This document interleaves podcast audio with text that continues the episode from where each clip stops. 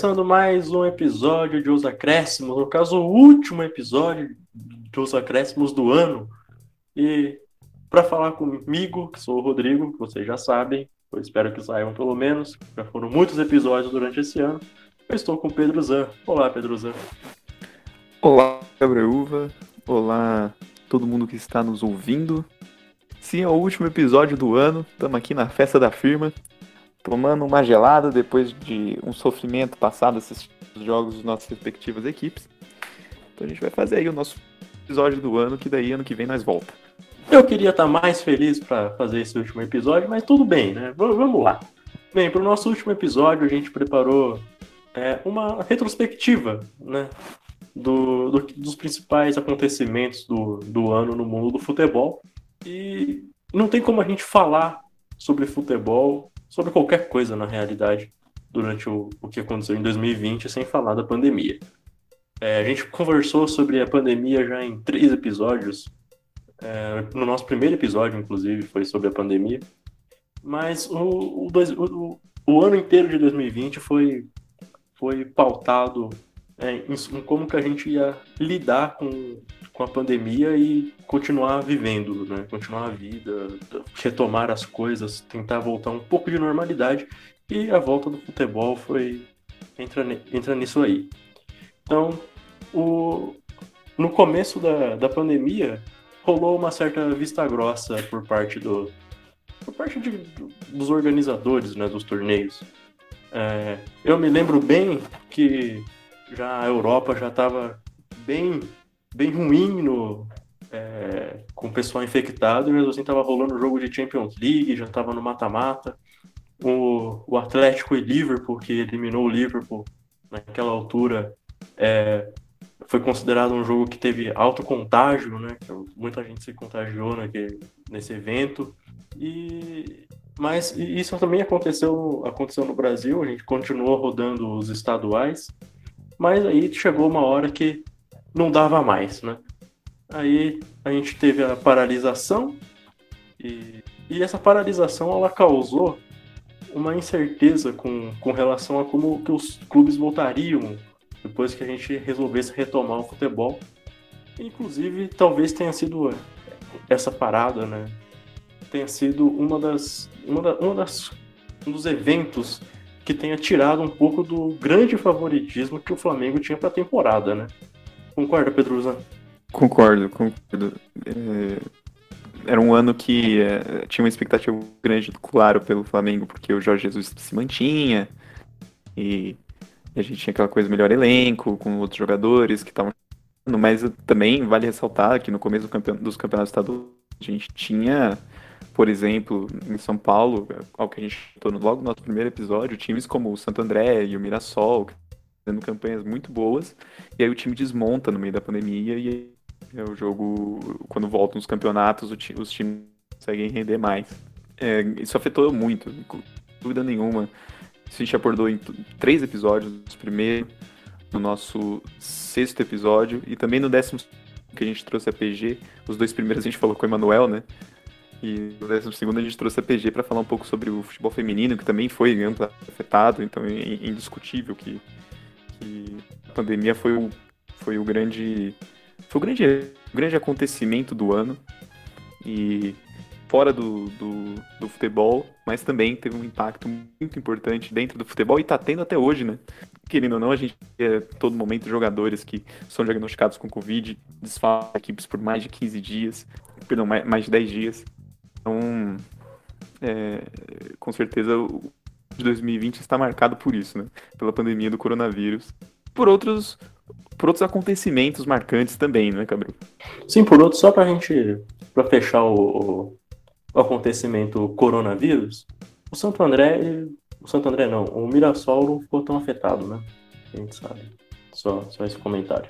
É, só esse não, na verdade, também é falar que os, os clubes, né, além do, dos jogadores infectados, o, outra grande mudança foi no calendário. Né?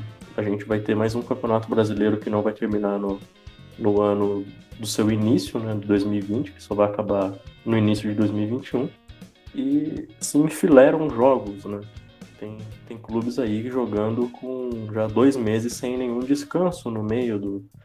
É, em meio de semana, por exemplo, jogos, jogos direto. O que, no fim das contas, também prejudica é, o espetáculo. Você jogou para mim, Pedro Zando, para continuar falando de, dos acontecimentos, mas eu vou jogar para você falar do próximo acontecimento que a gente separou como marcante no ano, que é o movimento Black Lives Matter. Então, é, foi nesse ano também que ocorreu a morte do George Floyd, homem negro que foi morto pela polícia em Minneapolis, né? E naquela coisa, no meio da pandemia, a pandemia era algo relativamente recente, né? Pandemia não, né? A quarentena era algo relativamente recente. E movimentos é, sociais, é, contra a violência policial, especialmente contra a população negra nos Estados Unidos, explodiram no, no país. E, e depois se espalharam para o resto do mundo. Né? A gente teve esse tipo de manifestações em vários lugares, inclusive aqui no Brasil.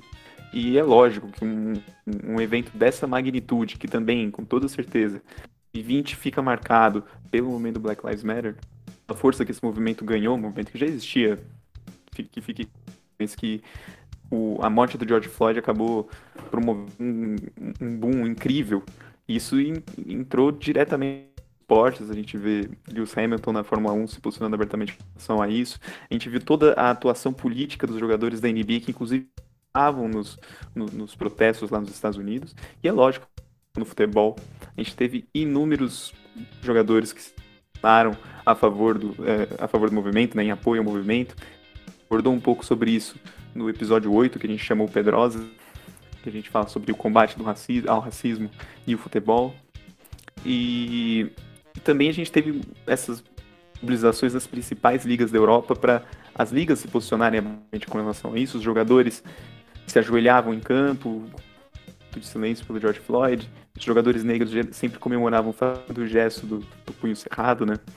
E a gente tem o exemplo da League, que foi um exemplo que a gente trouxe naquele episódio, de que na, quando voltou o campeonato, né, depois, depois da, da primeira nada, é, os jogadores não tinham escrito seus nomes costas da camisa, estava escrito Black Lives Matter, então para entender qual é a magnitude desse acontecimento e como isso interferiu com certeza no futebol, no esporte, mas também na vida em geral.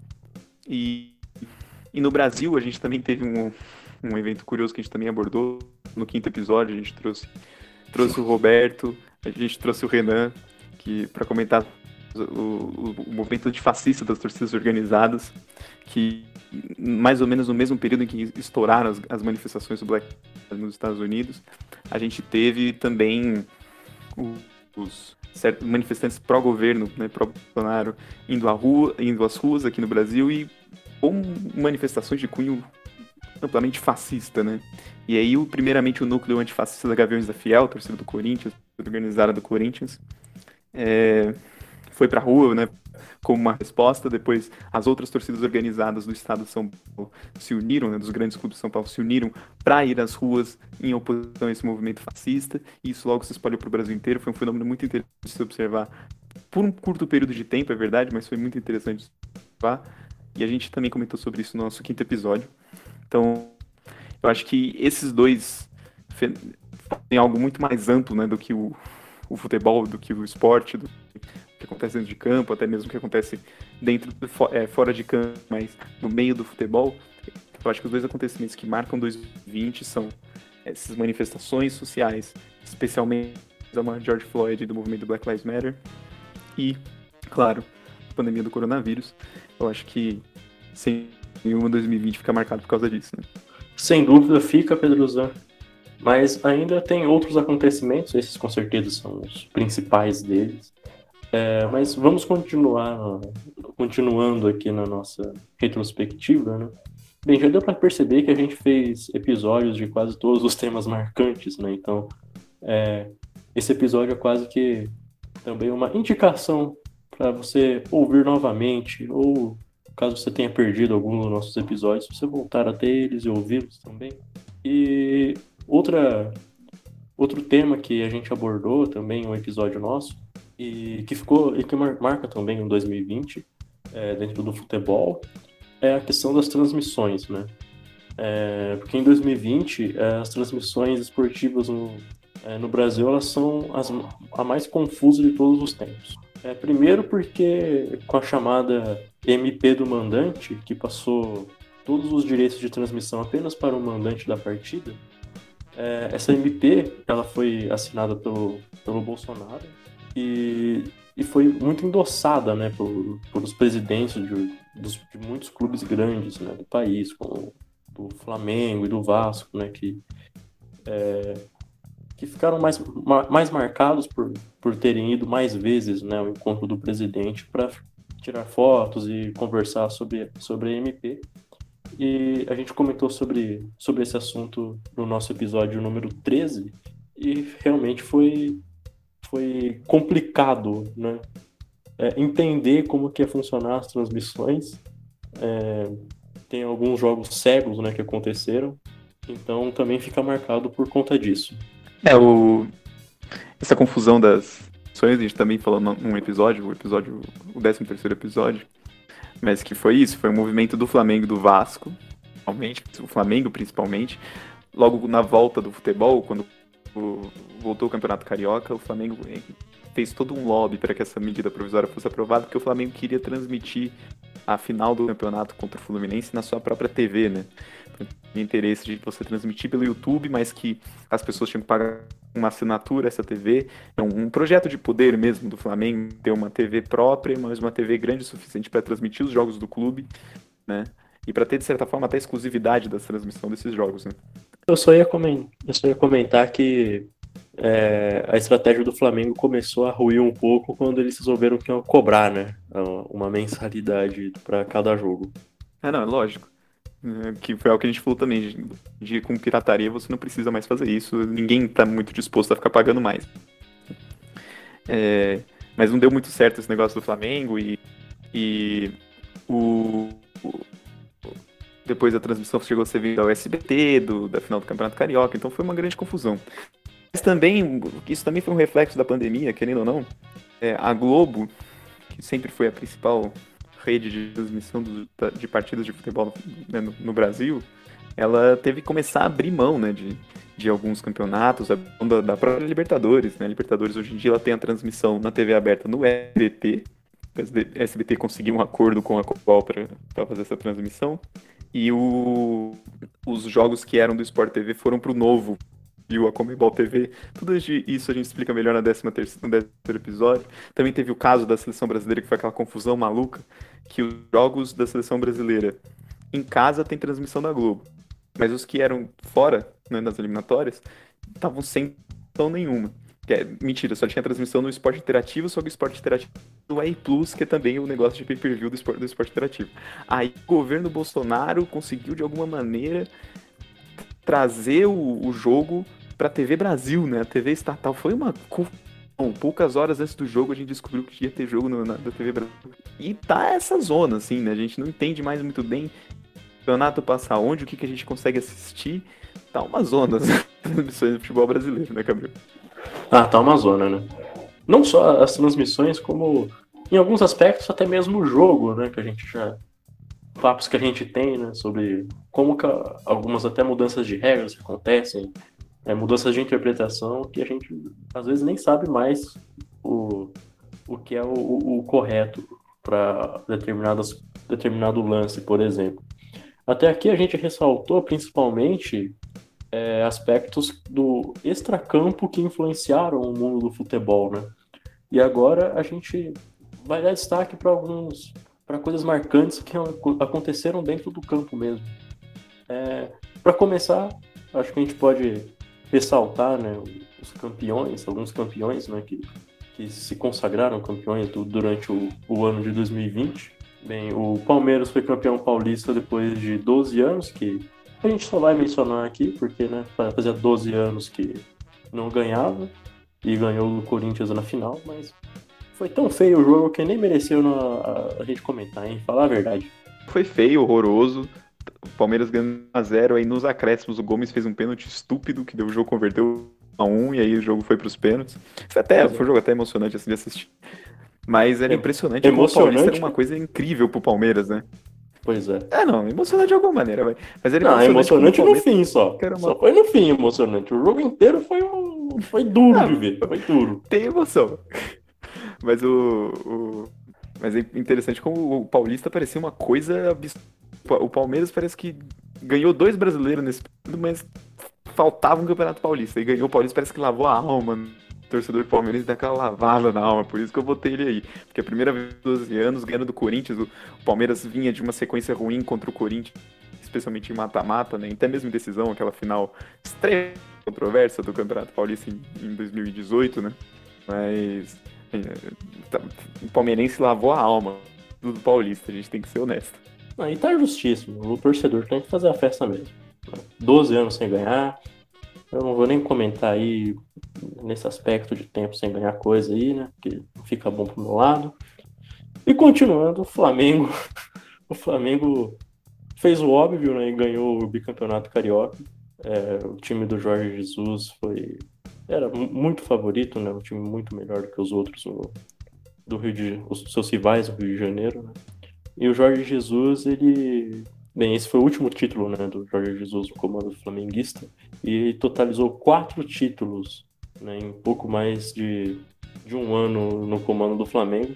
É, isso contando também a Supercopa do Brasil, que foi o, o jogo inaugural né, da temporada que ninguém hoje lembra muito, né? A gente não, ainda não pegou, né, esse, esse torneio. Mas, enfim, o Flamengo venceu o Atlético Paranaense na Supercopa do Brasil. Então foi outro título aí conquistado pelo Jorge Jesus. É, outro destaque foi o Ceará, do Guto Ferreira, que foi bicampeão da Copa do Nordeste em cima do Bahia. É, foi o segundo título também do Guto no, na competição.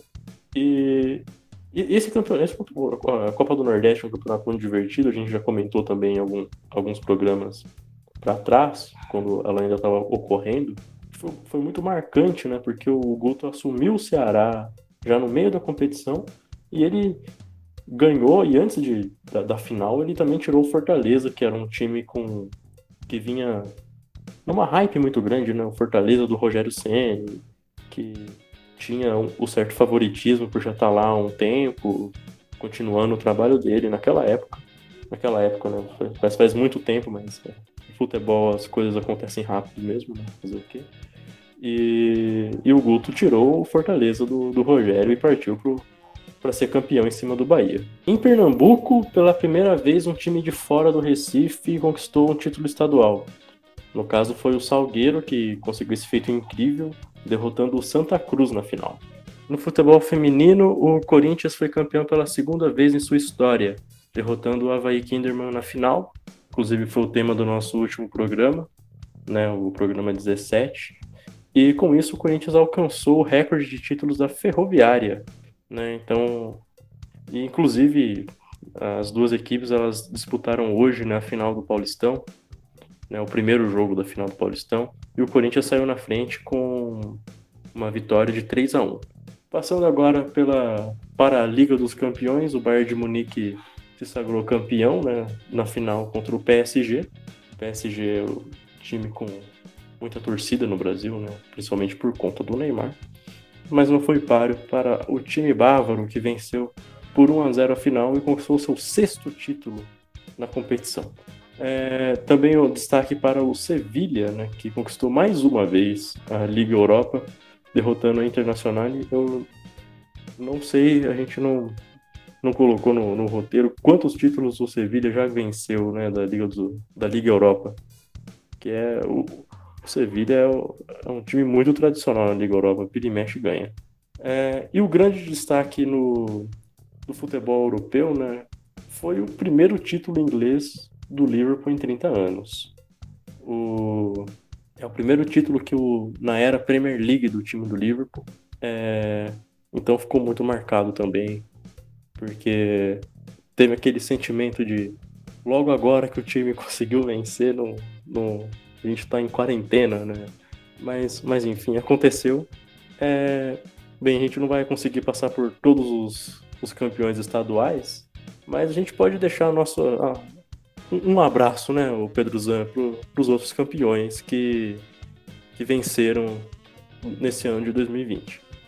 Sem dúvida, a gente vai deixar aqui o nosso abraço aos campeões estaduais, os demais, né, a gente já citou o Palmeiras, o Flamengo e o Salgueiro.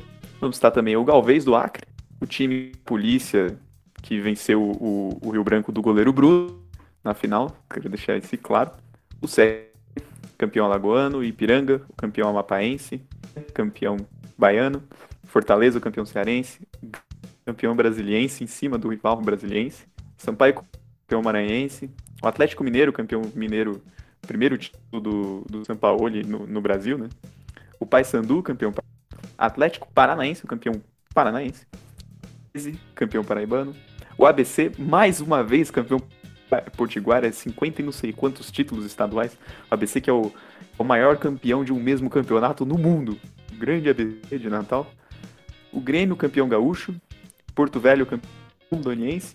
A Chapecoense, que venceu o time do velho da Havan o, na final e foi campeão catarinense. E o Confiança, campeão tem muitas competições em andamento ainda, inclusive alguns estaduais, o campeonato goiano ainda não acabou, e a gente está falando de um campeonato que você tem dois, dois representantes na Série A, né? É, mas o que a gente pode também é destacar algumas grandes campanhas, né? E a gente destaca, lógico, o desempenho do América Mineiro, do Lisca, doido, e tá no páreo, né? Até mesmo por um título na Série B, um pouco distante da Chapecoense, mas tem tudo para conseguir o acesso para a Série. Mas o destaque é na Copa do Brasil, né? O time passou pelo Corinthians, passou pelo Internacional, tá na semifinal da Copa do Brasil e vai pegar o Palmeiras. Seria uma, uma maluquinha tal, né? a lá Lisca doido. O América Mineiro na final da Copa do Brasil, eu, eu, ia, eu ia gostar muito, ia ser muito interessante. E a gente também, eu também vou destacar aqui, do pra Série B, a ancada espetacular do Sampaio Correia. O Sampaio começou o campeonato como é o pior ataque da competição. Ele demorou jogos para fazer o primeiro gol na Série B. Era lanterna absoluto. Tava com uma crise desgraçada de Covid, né? Tinha vários jogadores é, que foram diagnosticados, o time ficou muito desfalcado por tempo. E mesmo assim, conseguiu uma arrancada, continua ainda nessa arrancada. E no momento é o quarto lugar, tá em quarto lugar na, na B e tá com uma briga séria pelo acesso pra Série A. Já pensou o Sampaio na Série A, Cabruga? Ia ser legal, né? Ver o Sampaio correr a jogar a Série A.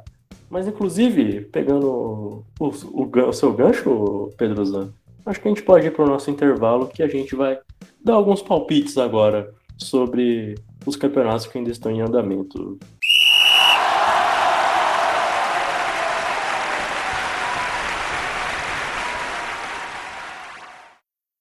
O nosso intervalo de hoje vai ser um pouco diferente, a gente sempre traz alguma alguma história, né, alguma curiosidade para contar para vocês sobre algum caso ou algo que seja importante.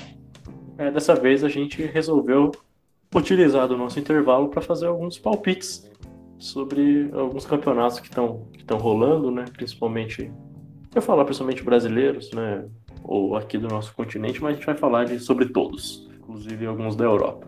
Então, Pedro Zan, Campeonato Brasileiro 2020 o que o senhor acha que vai acontecer?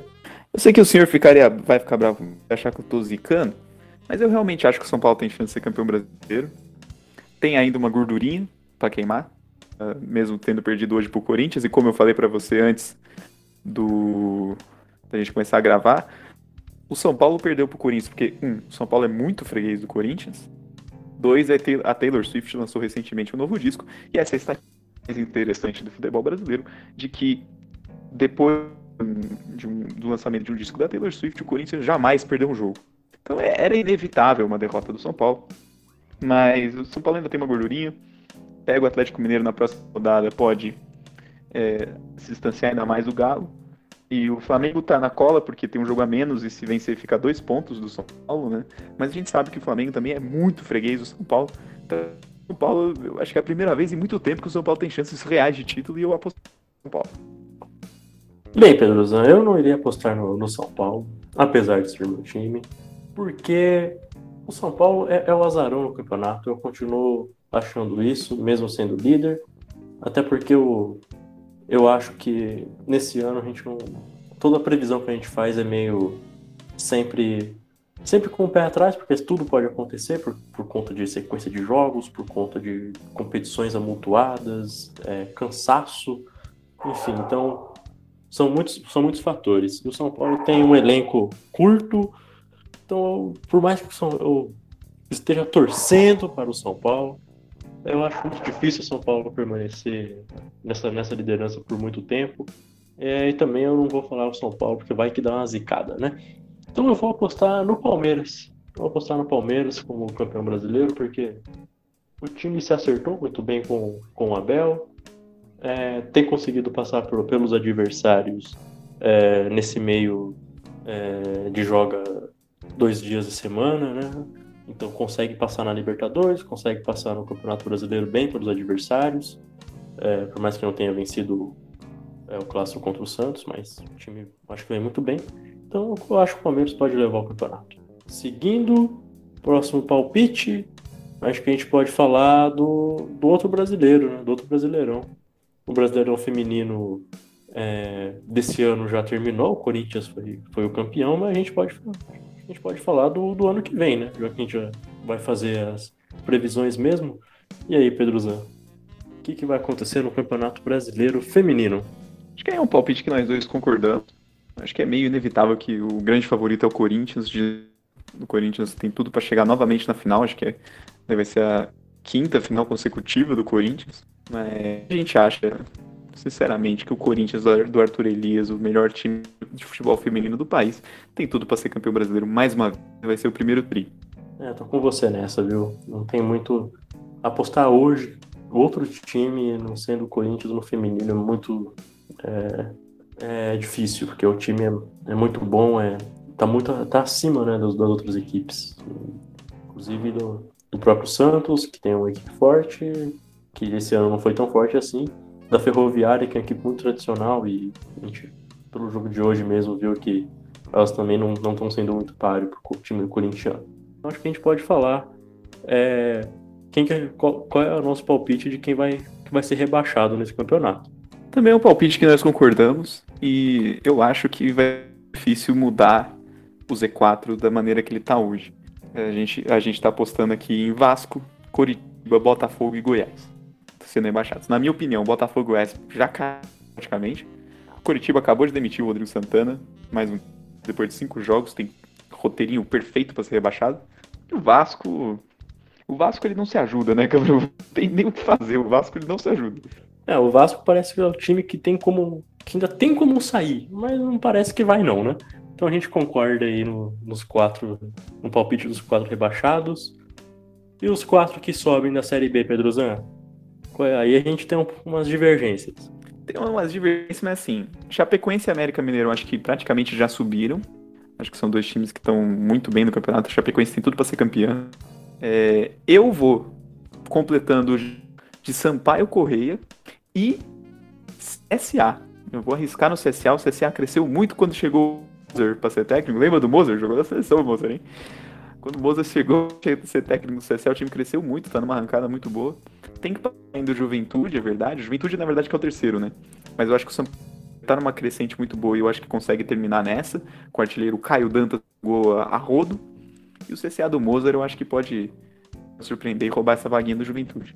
Bem, eu concordo com Chapecoense América Mineiro. Acho que os dois vão subir. A Chape vai ser campeã, na minha opinião. Mas para completar os dois que as duas vagas que faltam, né? Eu acho que o Juventude vai conseguir subir. É um time que muito tradicional e que está numa boa fase. É, eu acho que principalmente os jogos em casa, o time vai conseguir, vai conseguir a vaga. E eu vou, eu vou apostar que o Cruzeiro consegue. Eu vou apostar que, que o Cruzeiro vai, vai, vai dar uma arrancada. O time já parece muito mais acertado com o Felipão já de algum tempo. Rafael Sobres foi um, um baita de um acerto pro ataque. Então, e o Cruzeiro ele tá, ele tá um pouco distante ainda. Ele tá correndo por fora na briga. É muito difícil, eu sei. Mas eu, eu vou apostar no Cruzeiro porque a real é que eu, eu, eu gostaria que o Cruzeiro que o Cruzeiro voltasse, porque é um time grande que eu, eu, eu vou apostar que o Cruzeiro vai conseguir voltar, mesmo com tantas adversidades nesse ano. É... E para a Copa do Brasil, Pedro Zé? Estamos aí na fase de semifinal. Quem que você acha que leva? A Copa do Brasil, o Palmeiras ele tá com teoricamente o caminho mais fácil, e a gente também tá concordando nesse palpite, mas o Palmeiras pega o América Mineiro na semifinal, teoricamente é o caminho mais fácil. O Palmeiras descida muito boa na mão do Abel Ferreira, né, o português. O time melhorou muito em comparação com o time do Vanderlei e é um time que a gente sabe que tem qualidade no elenco. Tem tudo para passar pelo América, já na minha tá praticamente na final já. Pode, posso estar tentando dar uma zicada, mas finge que ninguém ouviu. Mas eu acho que o Palmeiras tem tudo para chegar na final. E aí na final, eu acho que o Palmeiras ele é um time mais capaz do que o Grêmio. E o São Paulo eu não sei. O São Paulo é, é aquela sempre aquela dúvida. Eu não sei nem se ele consegue passar do Grêmio. Acho que o Grêmio é muito copeiro, né, para acabar eliminando o São Paulo. Mas eu, eu acho que o Palmeiras nessa crescente com o Abel Ferreira tem tudo para ser campeão da Copa do Brasil. É, é meio difícil esse palpite da Copa do Brasil, tudo muito aberto, mas eu vou de Palmeiras também no palpite. Talvez para tentar dar uma zicada, talvez, talvez, sim, de leve. Mas porque, querendo ou não, apesar do América ser um time que tá jogando muito bem na Série B e ter já feito é, classificações incríveis, o, o, Palmeiras tem o caminho mais fácil. Né? Então o Palmeiras tem, tá com o pé na final. É, então eu, eu, acho mais simples apostar no Palmeiras. O que vir do outro lado, é, talvez você venha com o São Paulo que não passou por crise nenhuma de Covid, nem de não tem muitas lesões até aqui, então pela sequência de jogos isso pode acontecer. Inclusive já aconteceu do Luciano se machucar hoje, cara, fundamental no time. É, então fica realmente difícil aí apostar. Eu acho que é mais difícil apostar no, em, outro, em outra equipe a não ser o Palmeiras. Passando para Libertadores da América, Pedro Zan, seu palpite. É, eu, eu vou de River Plate. River Plate ele pegou o Nacional, Uruguai tá um.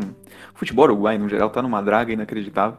Mas acho que o River tem tudo para passar do, do Nacional e para semifinal, provavelmente para pegar o Palmeiras. E acho que o River, o River do Gajardo é um time muito, muito tempo. É, sabe aquela história, sabe o caminho das pedras, chegou na final no passado. E eu acho que e, e tinha chego, né, em 2018, acho que tem tudo para fazer uma terceira consecutiva, que é algo incrível. E mas eu, eu acho que o River mais bem montado para ser campeão da Libertadores. Eu vou apostar no Grêmio. Eu acho que o Grêmio passa do Santos, tem um time melhor. É um confronto que está aberto, mas eu, acho que passa no Grêmio. É, depois o, o adversário seria o Boca Juniors. Eu acho o Grêmio um time melhor que o Boca. Um time que tem, tem capacidade para tirar o Boca. Pô, aquela coisa, né? Falar, o ruim de dar palpite é isso, mas depois pode o jogo pode queimar a língua completamente. E, eu, e o Grêmio tem. Eu, eu, acho que o Grêmio tem valores individuais muito fortes, né? Então, se o time tiver completinho, eu acho que pode ir para as cabeças aí e ganhar a Libertadores. E falando em Libertadores, a gente pode falar da feminina também, né, Pedro Zan? Sim, a gente pode falar da Libertadores feminina. Lembrando, é a Libertadores de 2020, ela foi adiada para 2021. Vai ser uma Libertadores grande, né? Vai ser a primeira Libertadores com 16 equipes. Mas a gente vai apostar também no Corinthians, porque eu acho que é de longe o melhor time sul-americano. O futebol brasileiro ainda está um pouco acima das outras ligas sul-americanas, apesar de vencer sempre a Libertadores, mas eu acho que no geral o futebol brasileiro ainda está um pouco acima mais ligas sul-americanas, e o Corinthians é de longe, pelo menos o melhor time da América do Sul no futebol feminino. Bem, eu vou assinar embaixo tudo que você disse, é, o meu palpite também é o Corinthians, e os motivos você já falou muito bem. Liga dos Campeões, Pedro Zan, seu palpite? Cara, eu vou de, eu vou de Liverpool de novo. Eu vou de Liverpool. Eu, pra fazer esse palpite, eu dei uma olhada nos times que passaram, né? Eu não tô sentindo confiança em nenhum.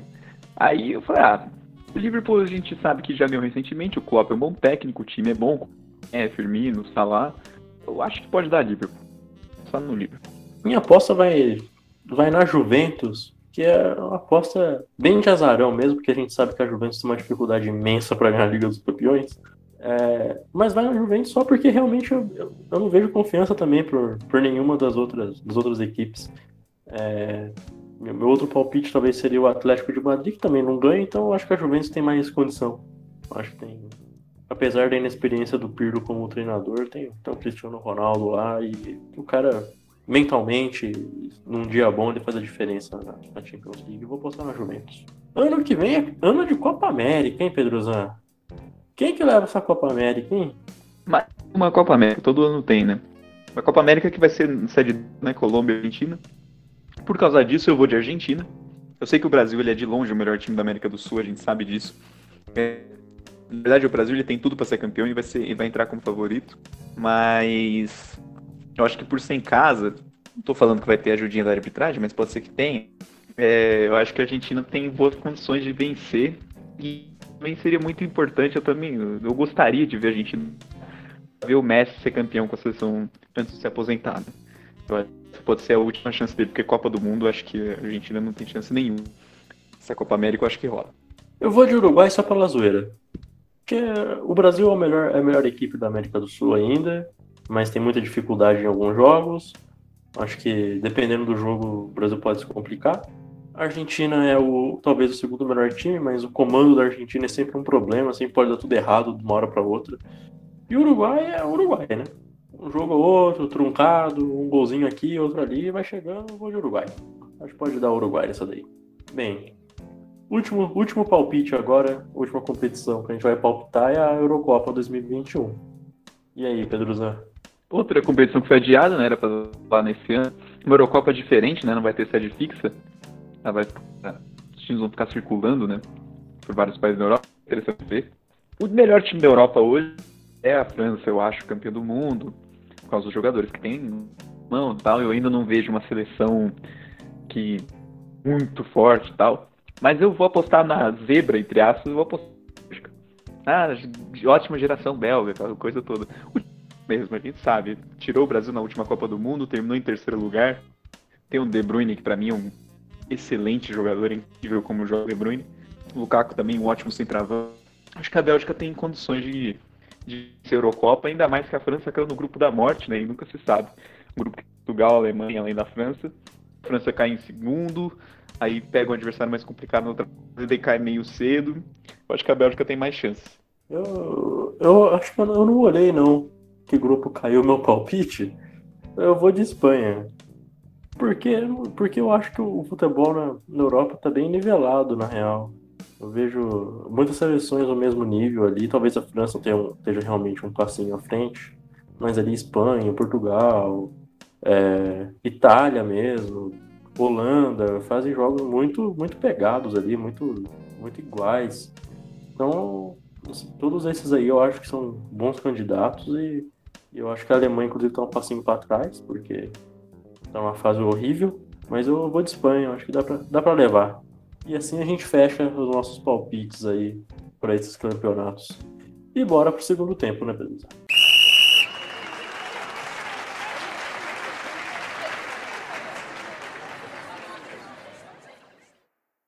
Nosso segundo tempo hoje é um segundo tempo um pouco diferente.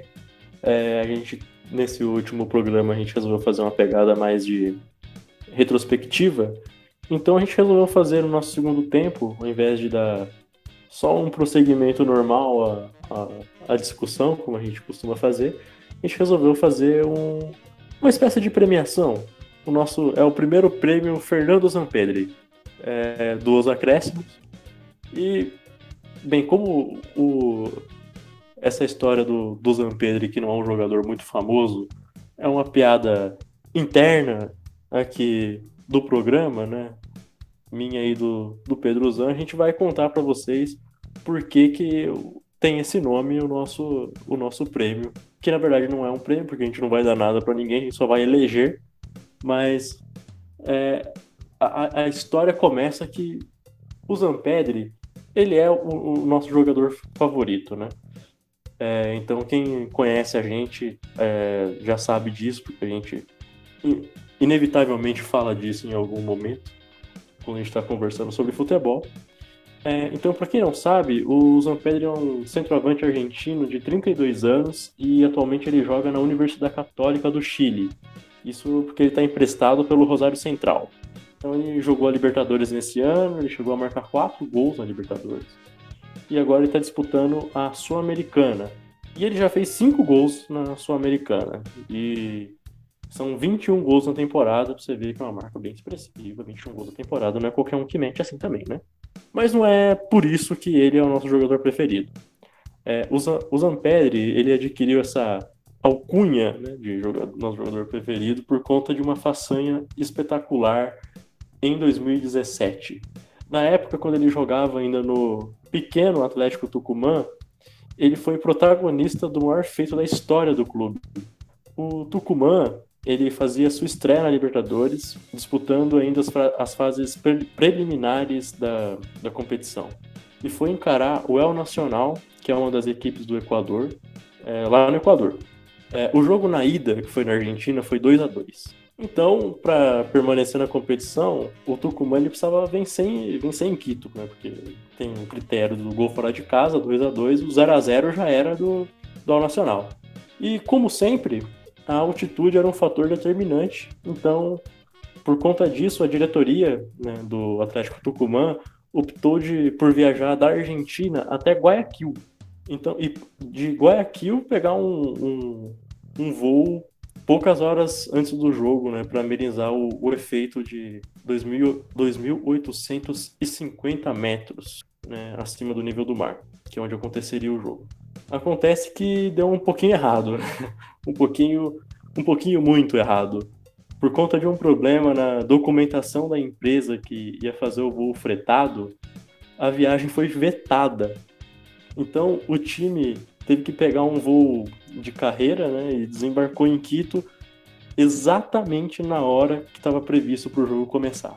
Aí, por escolha do, da Nacional e do árbitro da partida, que eles decidiram que não haveria WO, então eles iam esperar o Atlético Tucumã chegar, né? Dessa, dessa presepada toda, o time deu tudo errado.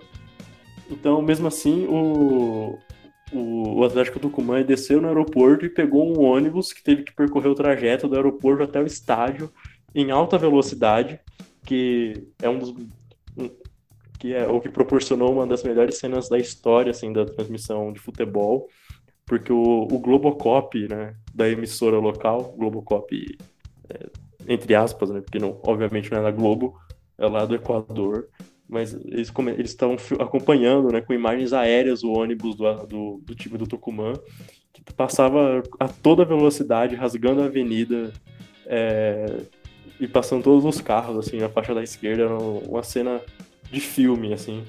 Então, é, a intenção é que fosse possível ainda que a equipe realizasse um aquecimento antes de chegar, antes da partida. Então, além de já estar atrasado, eles queriam chegar e fazer um aquecimento e, e, e tentar que o jogo não atrasasse tanto. No fim, o jogo começou com uma hora e meia de atraso. Aí você adiciona isso ao fato de que os uniformes da equipe que não foram despachados a tempo. Não, não, não tinha tempo para isso. Então, aí a gente tem uma verdadeira epopeia. Então, a solução, e por muita sorte, né? Que na mesma época de, desse jogo, estava acontecendo o Sul-Americano Sub-20 no Equador. E os Atlético, os, Atlético, os jogadores do Atlético Tucumã conseguiram emprestar o uniforme da seleção argentina para disputar aquela partida. Isso é uma coincidência muito grande que antes da partida do Tucumã com o Nacional, naquele mesmo estádio onde aconteceria o jogo, a seleção argentina tinha jogado, então foi mais fácil emprestar né, o uniforme da seleção sub-20. Então assim a, a partida aconteceu e no fim terminou com uma vitória histórica do Atlético Tucumã por 1 a 0, com gol, claro, dele, Fernando Zampedri. Então o Tucumã chegou à fase de grupos é, junto ao Palmeiras, o Jorge Wilstermann e o Penharol, e conseguiu até uma boa campanha, terminando em terceiro lugar, à frente do, do time uruguaio, que já há muito tempo não consegue fazer uma participação melhorzinha na Libertadores. Em resumo, é que para a história né, fica esse jogo, que é uma barra acontecimento foda, decidido por um centroavante que é foda, que é o Fernando Zampedri. E é por isso que o nosso prêmio vai premiar é, os jogadores, o acontecimento, a equipe, enfim, que nós consideramos ser foda. É esse o nosso critério, né, Pedro Zan? Acho que como vocês podem perceber, não tem muito bem um critério muito elaborado. O critério é mais uma coisa muito pessoal nossa pra gente escolher esses jogadores. A gente, a gente vai ser acusado de clubismo, mas nós não nos importamos tanto em ser acusados de clubistas. Quem sabe, se a gente for fazer de novo o prêmio Fernando Sampedri, pode fazer uma votação popular, aí pode ser que fique mais, mais justo, vamos dizer assim, vocês não acusem a gente de clubismo. Mas a gente começa o primeiro, o primeiro, a primeira categoria do prêmio Fernando Zampedri é de jogador foda. E o jogador foda. A gente escolheu o Marinho.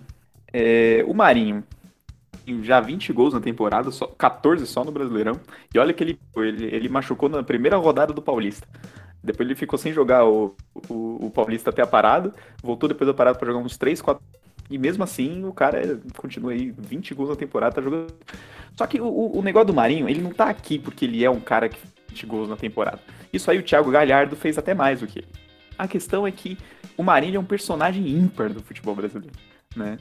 Em termos de carisma, o cara é muito carismático, é engraçado, ele dá entrevistas muito engraçadas, a gente sabe que ele é muito conhecido pelo meme do que merda de quando ele tava no, no Ceará, mas tem entrevista do, do mini míssil aleatório no passado, no, no Santos, e ele nas redes sociais, se acompanha nas redes sociais, ele é um é engraçado, ele é um, ele é um personagem muito carismático, acho que é o jogador mais carismático do futebol brasileiro. E querendo ou não, é o melhor jogador do futebol brasileiro hoje, na minha opinião, pelo menos. E só que além disso, ele ainda é um cara que possa ser muito consciente. Ele se posiciona veementemente contra o racismo, quase todo jogo. É, ele mesmo foi alvo de racismo por parte de um jornalista, entre aspas, né? No, no jogo que o Santos eliminaram no Paulista para Ponte Preta. Ele foi expulso. O cara fez um comentário racista, né? Um cara da, de uma rádio de Santos fez um comentário racista. O Marinho. O Marinho depois se posicionou, foi lá e gravou falando abertamente do caso. Eu acho que ele é um ótimo jogador, um personagem realmente carismático, um cara consciente, um cara que pode ser até certo ponto, eu acho, até certo ponto não, mas acho que é um cara que ele serve mais como como ídolo e como exemplo também para muitos jogadores, muitas pessoas que acompanham o futebol. Então por isso o Marinho ganha nosso prêmio de jogador foda de 2020. Fazer aqui umas menções, claro. A gente tem que falar do Lewandowski, que a gente, eu acho, pelo menos vai ganhar a bola de ano, é inevitável. Fez uma temporada incrível no, pelo Bayern de é, fez, foi artilheiro da Liga dos Campeões, artilheiro da Bundesliga. E vai ser interessante, né? A gente ver um polonês ganhando a bola de ouro. Mas eu tenho quase certeza que ele vai ganhar a bola de ouro. O Thiago Galhardo, que, na minha, que é o destaque absoluto, foi o destaque absoluto do primeiro turno no Campeonato Brasileiro. Lógico, o Kudê saiu, o rendimento dele caiu, porque, né, o Bel Braga não é lá um grande técnico. Quer dizer, não é mais um grande técnico. Já é um grande técnico, historicamente é um grande técnico, mas hoje em dia não dá mais. A gente também faz uma referência ao Richarlison, que também, em termos de carisma e até mesmo de consciência é, social, política, o Richarlison deixa muito a desejar para o Marinho. É, jogando bola na seleção não tem tão bem, é um, é um destaque do Everton, mas também é um extremamente consciente que se posiciona sobre questões sociais o tempo inteiro. Uma categoria aí, ô Cabral. Bem, se a gente escolheu o jogador foda, nada mais justo que a gente também escolher uma jogadora foda, né? E para isso é, a, gente escolheu, a gente escolheu a Kathleen também do Santos, aí um pouco, talvez um pouco clubismo seu. Não, mentira, a Kathleen realmente, realmente merece. Porque o ano do Santos, né, como, como no futebol feminino, ele foi ruim, mas a Kathleen ela merece esse prêmio porque individualmente né, ela alcançou é, a marca de 100 gols com a camisa dos, da, das sereias é a maior artilheira da história do clube, né?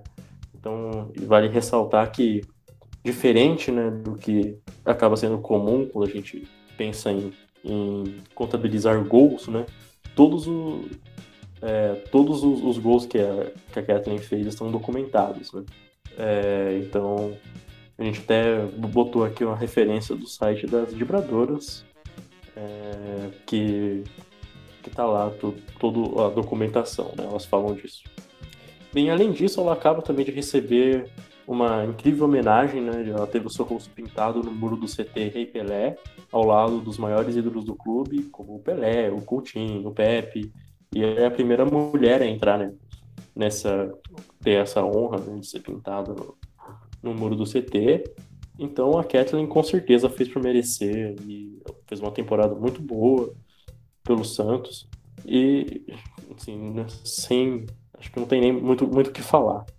A gente pode é, fazer algumas menções honrosas, né, também de outras jogadoras como a Carla Nunes, que foi artilheira do Brasileirão pelo Palmeiras, é, e a Tamires, que foi uma das principais jogadoras do melhor time feminino do país, né, o Corinthians. E ela teve que parar de jogar futebol por um tempo, né, porque ela foi mãe e ela voltou e voltou jogando muita bola pelo Corinthians e, E, e, ela também é responsável pelo, pelo meme da A Mãe Tá On, né? Que é o trocadilho aí. Então, fica aí essas menções honrosas, mas o, o nosso prêmio de jogadora foda vai pra Kathleen, que fez aí por.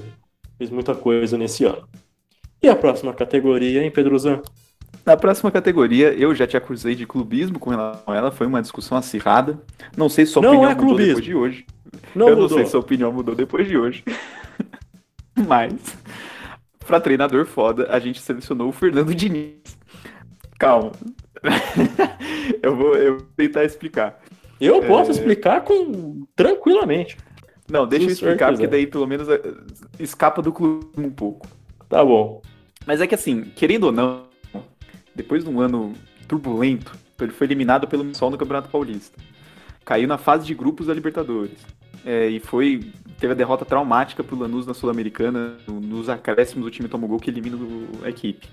Só que finalmente parece que o Diniz ele acertou o time. O São Paulo é ainda do Campeonato Brasileiro, mesmo perdendo. E na minha opinião tem chances reais de ser campeão.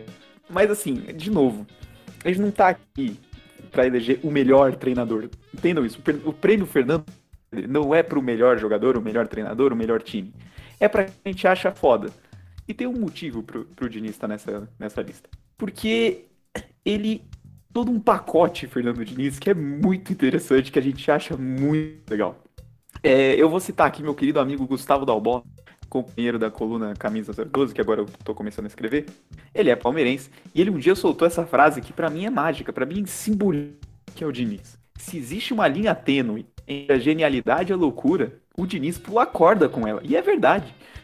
O Diniz, ele é, é, é ele é aquele treinador que quando ele é um gênio, evidentemente, ele é um gênio, todo mundo fala, não, pô, então não sei quando ele acerta é um gênio, mas agora quando ele perde, ele é um maluco, e ele é um burro maluco, né?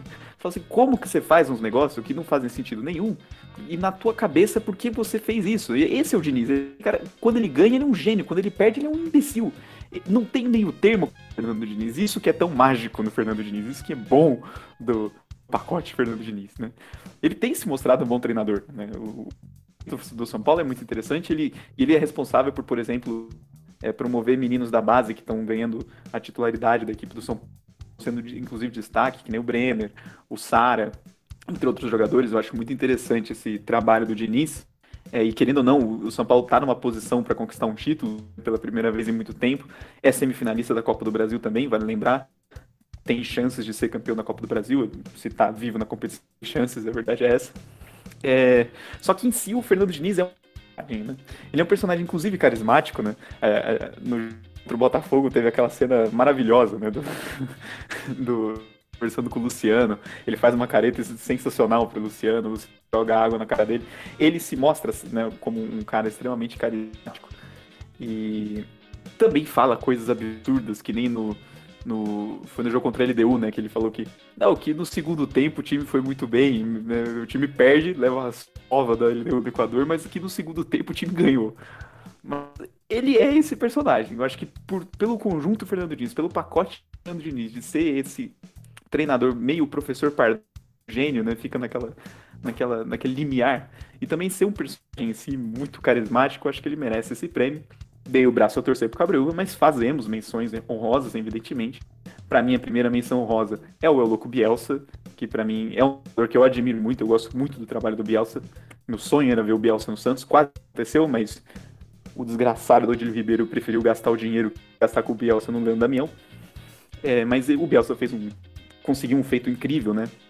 Que a gente pode comentar né, no, no, no, primeiro tempo, mas, mas que foi levar o Leeds de novo à primeira divisão depois de muito tempo, ficou muito tempo batendo na trave, batendo na trave, mais de 10 anos sem conseguir voltar à primeira divisão, um time muito tradicional da Inglaterra.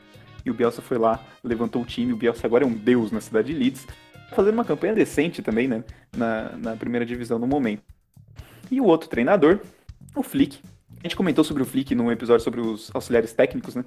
E o auxiliar técnico que chegou no, no Bayern, assumiu uma equipe meio desacreditada e transformou o Bayern num verdadeiro rolo compressor, atropelando todo mundo. Campeão da Bundesliga, foi campeão da, da Liga dos Campeões, e o time continua brilhando, continua, avançou novamente pra, na, na Liga dos Campeões para ser campeão da Bundesliga de novo. E jogando uma bolinha muito interessante. O Flick, eu acho que é, é, um, é um personagem também muito interessante que merece ser mencionado aqui no, no prêmio Fernando Sampedri. Bem, para a próxima categoria, é, eu acho que é bom que eu ressalte que o prêmio Fernando Zampedri não vai exatamente pro melhor, melhor do ano. A próxima categoria é o time foda do ano. Então vai exatamente pro aquele que talvez você ache que é o melhor time. Até porque o Zampedri, como vocês é, devem ter percebido pelo, quando a gente explicou o porquê a gente gosta tanto do Zampedri, o Zampedri não é o melhor atacante do mundo. Mas o Zampedri é um atacante foda. Ele faz o gol dele, ele classifica o time, ele, é, ele é o por isso que a gente gosta dele. E na categoria times foda, a gente resolveu escolher meio de última hora talvez, meio de última hora talvez, mas a gente escolheu o América Mineiro para ser é, o time foda. É, o Pedro não citou, não fez uma menção honrosa ao Lisca na, na última categoria, mas também merecia um, fazer um trabalho espetacular. E o América tá, tá em segundo no, na, na Série B, vem fazendo um, um, um, um ano muito bom, muito positivo. Como a gente já mencionou durante o programa, é, no nosso intervalo, o time está nas semifinais do, da Copa do Brasil, com, que é. Bem, eu acho que antes de começar o campeonato ninguém apostaria que o América Mineiro chegaria nas semifinais da Copa do Brasil. Então o, o América pela temporada que ele vem fazendo, a gente pode colocar como um, um, um time foda. E por isso que o América vence nessa categoria é, e leva o nosso prêmio Fernando Zampedri. Bem, vamos eleger também é, a melhor equipe feminina. E no futebol feminino a gente faz uma ressalva que a gente não escolheu o melhor time do mundo, gente. Bem, já expliquei exatamente como funciona o, o prêmio Fernando Zampedri, é, mas a gente vai ficar com o melhor time do Brasil, que é sem dúvidas o Corinthians, que é um time foda. Pela qualidade, pelo desempenho incrível que teve no Brasileirão e também no Paulistão. É, vai disputar a final contra a, contra a Ferroviária, né, que a gente já mencionou que o primeiro jogo foi hoje, já saíram na frente com um bom placar. É, mas além disso, né, se trata de um time que tem uma visibilidade né, muito impressionante e, e, e tem fortalecido muito a, a, modalidade no país. Então, por inúmeras questões que a gente já falou no episódio 17, que é o nosso último episódio, é, esse time é foda mesmo, é um time que bate recordes e não tem como a gente não falar das meninas do Corinthians e dar o nosso prêmio Zampedri para equipe foda. Menção honrosa nessa categoria de, de times foda é, fica pro melhor time feminino do mundo, que é o Lyon, que, bem, é, é, é uma equipe que reúne grandes estrelas, é na, venceu a Liga dos Campeões mais uma vez, é absoluta na Europa, então é, merece que nós, nós, mencionemos ela aqui, fica a nossa menção pro Lyon. E querendo ou não, a gente precisa citar o Bayern de Munique, que venceu a Liga dos Campeões e é atualmente a gente pode considerar o melhor time do mundo. Então fica também a nossa menção honrosa.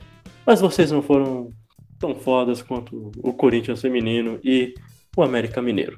Puxando aí o, o gancho de, de, a gente citar o, o Bayern no, no, final dos times fodas, vamos pro jogo foda do ano. E esse aí é um pouco, talvez clichê, mas a gente não tinha como escapar. A gente escolheu Bayern 8, Barcelona 2. É, eu acho que esse jogo, lógico, além de ser um 8 a 2 né?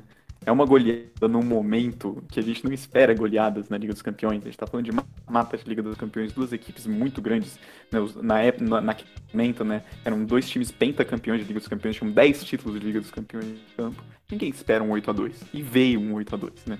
Mas, o, mas o que eu acho que é mais importante como que essa goleada ela simboliza o, de fato o fim da década, né? Querendo ou não, ano que vem, 2021 é oficialmente o primeiro ano da, da, da década, né? A terceira década do século 21. E a gente teve uma década, essa última, a década dos anos 2010, né? querendo ou não, muito marcada pelo Barcelona, né? O Barcelona ele se tornou o melhor time do mundo, né? A gente tem primeiro o Barcelona do Guardiola, né?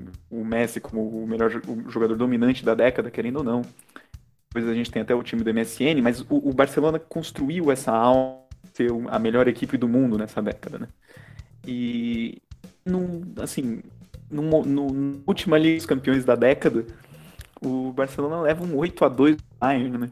Então simboliza de fato o fim da década, o fim de uma hegemonia do Barcelona, né? Eu acho que é um jogo muito, foi muito simbólico o 8 a 2 né? E justamente por isso que a gente coloca ele aqui como um jogo foda, porque foi um puta do jogo de assistir, o 8 a 2 foi muito divertido de assistir, gol pra cacete, e o Bayern, estilo de jogo do Bayern maluco, né? Tinha momentos que, que tinha momentos que parecia uma zona o Bayern, mas é uma zona organizada aparentemente, né? Porque os oito para né, né, marcar a defesa, sobrava dois zagueiros e o, e o goleiro lá atrás. E aí, e de algum jeito dava certo, assim, era uma coisa impressionante. Foi um, foi um time alucinante né, na reta final da Liga dos Campeões, o Bayern. E mereceu, com toda certeza, o título. Enfiou oito no Barcelona, querendo ou não. Foi um isso total. Foi, foi, foi um jogaço, um jogo muito legal, muito divertido e um jogo muito simbólico, pelo menos na minha opinião. Eu vou fazer, a gente vai fazer também uma menção para segundo jogo da final do Brasileiro Feminino, que foi o jogo que a gente fez a prévia no último episódio. O Corinthians venceu o Havaí Kinderman por 4 a 2 por 4 a 2 Foi um jogaço, né? No... O Corinthians faz o a 0 chega a empatar, aí o Corinthians faz 3 a 1 o Havaí desconta, e aí logo depois eu do Corinthians, querendo ou não, foi um jogaço.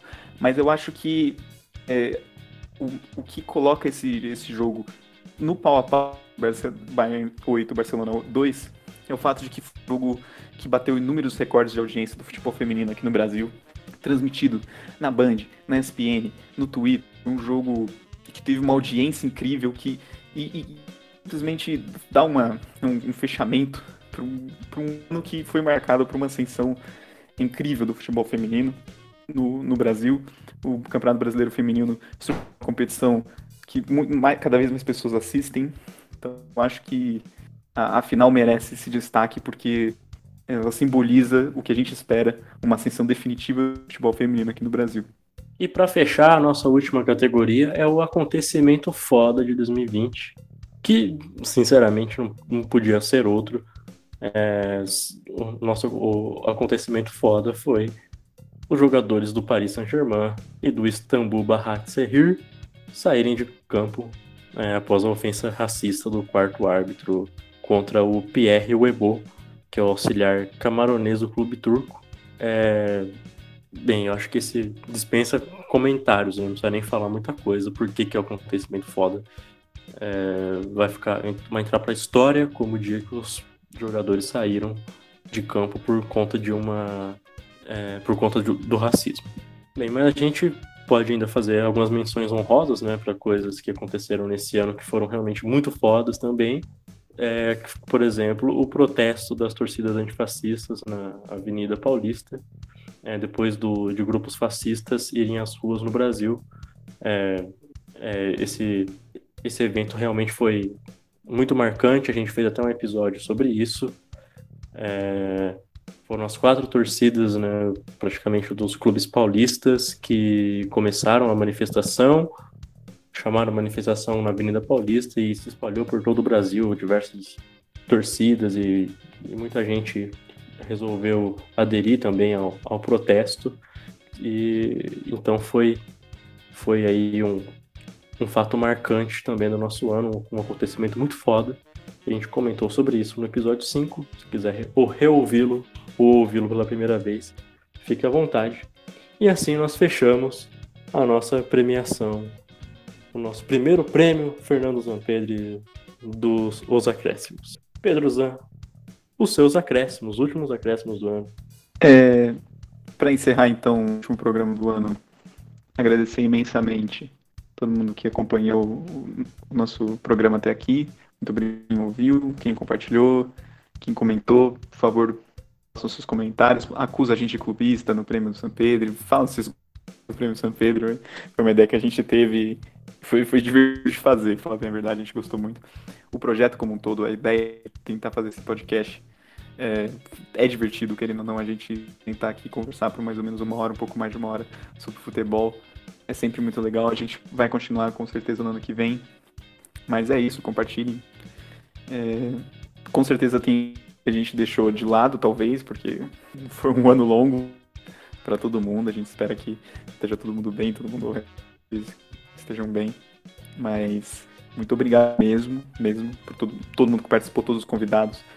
É, é o EPG, é Pedrosa, Moraes. Ah, inclusive, por fazer aqui um, um cumprimento ao Moraes.